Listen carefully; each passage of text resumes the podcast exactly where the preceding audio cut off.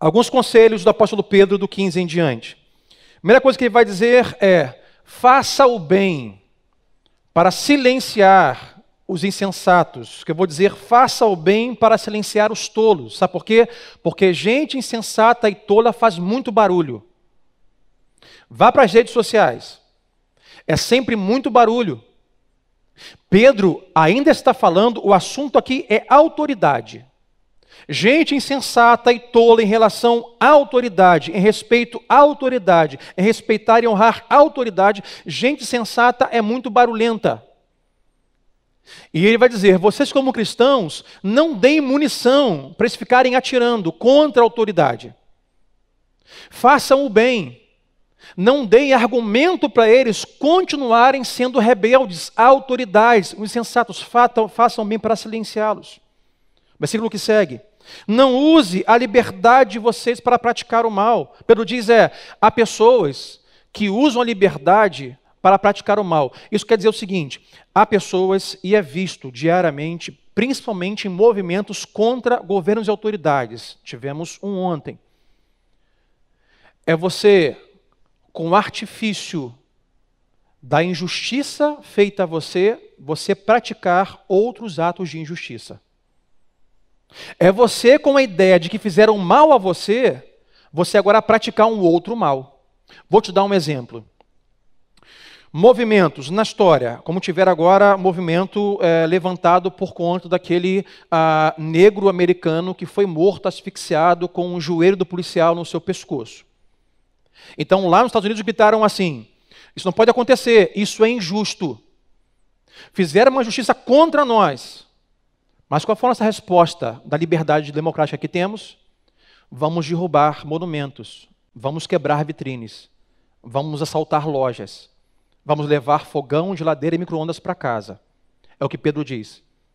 Cuidado para vocês com a liberdade que têm, em prol de uma justiça recebida, praticar uma nova injustiça. O que uma empresa de eletrodoméstico tem a ver com um policial que botou o joelho na garganta do rapaz? Nada.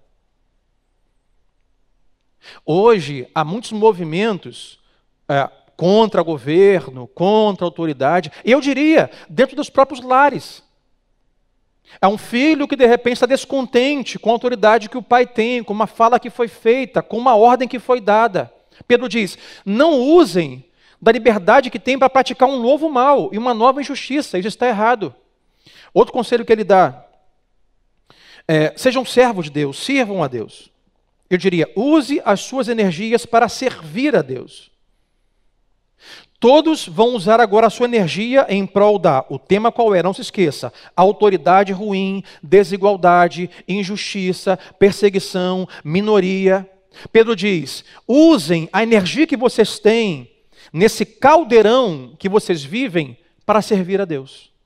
E não outra coisa. Sabe por quê? Porque todos estão militando em prol dos seus próprios interesses. Todos estão militando em prol de servir a si mesmo. É como eu gostaria que fosse.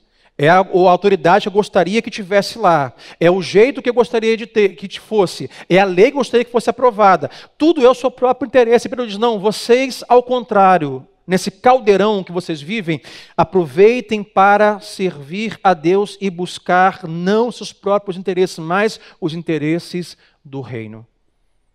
É olhar política, olhar desigualdade, olhar injustiça, olhar perseguição, olhar governos ruins no mundo inteiro e gastar minha energia em nisso servir a Deus de uma forma que o agrada conforme o seu reino. Quarto, ele vai continuar dizendo assim: e respeite a todos. Sabe que são todos? Todos. Quem são todos? Respeitar até as pessoas que, na minha concepção, estão erradas. Pessoas que eu não gosto e não gostam de mim. Pessoas que são ofensivas a mim. Pessoas que me prejudicam de alguma maneira, politicamente ou relacionalmente. Respeitem a todos. Honrem a todos. Aí você fala assim, pastor, mas isso é loucura. Mas é bíblico.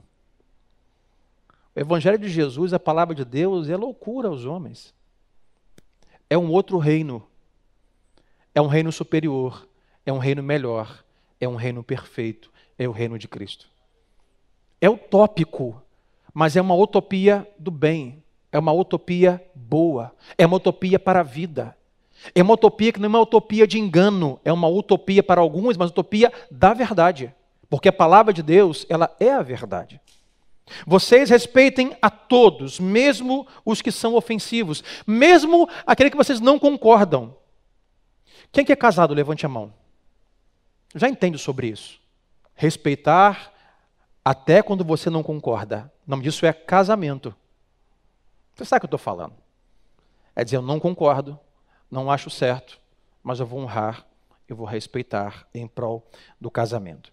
Os cristãos hoje estão querendo ganhar discussão na faculdade, no cinema, no restaurante. O tempo todo somos convidados a discussões políticas e econômicas. É ou não é assim, gente? Está comigo? O tempo todo. O que, é que você acha? O que, é que você diz sobre esse governo, sobre essa prefeitura, sobre essa lei, sobre isso aqui, sobre ideologia, igreja? O tempo todo.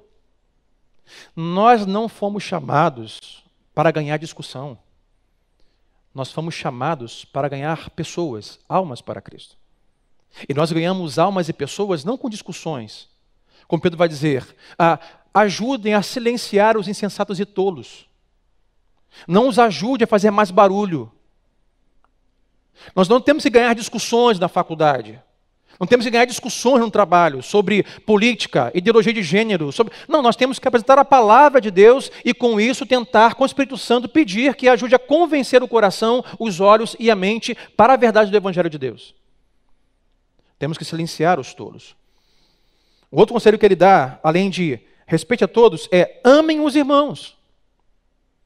Amar os irmãos é Paulo quem fala a Timóteo, aquele que não considera, que não protege, que não ama, que não zela ah, pelos de casa, pelos da família, pelos da fé, é como um, um ímpio, como um gentio, pecou. Quantas pessoas hoje se afastam de parentes, avós, tios, amigos, por conta de discussões deste mundo? E não conseguem os ganhar para Cristo, não conseguem evangelizar e pregar o Evangelho para que então, pela palavra de Deus, haja fé em seu coração, porque estão perdendo, porque estão discutindo. Pedro diz: amem os seus irmãos da família da fé. É como se Pedro realinhasse as prioridades, o que é mais importante. Mais importante do que qualquer tipo de militância anti-governo é você militar em prol de amar a sua família e os irmãos da fé. Ele continua dizendo: amem os irmãos e temam a Deus. Pedro está nos dizendo que a autoridade máxima não acaba na presidência e não acaba no STF. Há uma autoridade, autoridade que está acima disso, que é a autoridade de Deus. Pedro está dizendo aos irmãos na fé que estão sendo esquartejados, vão ser queimados por um governo imperador é, é, ruim. Ele vai dizer assim: olha, temam a Deus. Porque assim, eu tenho medo de Nero. Eu tenho medo de ser esquartejado. Tenho medo de ser queimado. Tenho medo de ficar sem emprego. Tenho medo de perder minha família. Temam a Deus, porque Nero não é autoridade última, há uma autoridade que está acima de qualquer governo. A autoridade de Deus. Então, temer a Deus é, mesmo que eu não concorde, mesmo que eu me sinta pressionado, sobrecarregado, prejudicado por qualquer autoridade paterna, governamental, o que eu faço é, eu apelo para a autoridade de cima.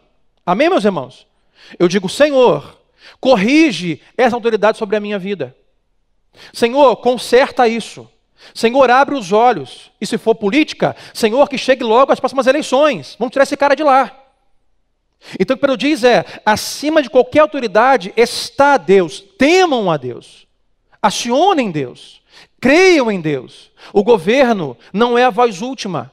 Qualquer pessoa não é a voz última. A última voz é do Senhor.